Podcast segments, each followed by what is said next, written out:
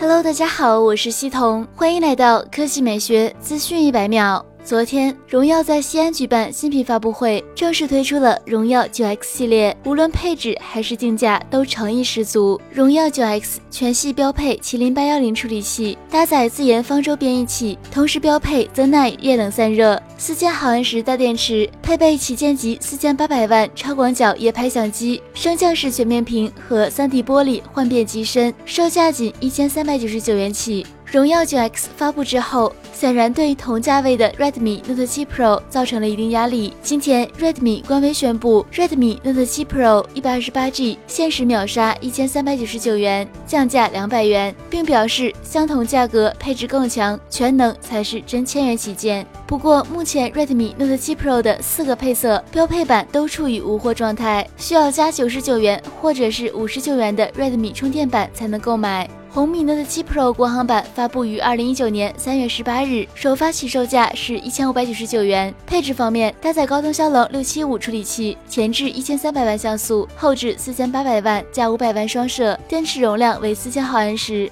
那你更支持哪款手机呢？好了，以上就是本期科技美学资讯百秒的全部内容，我们明天再见。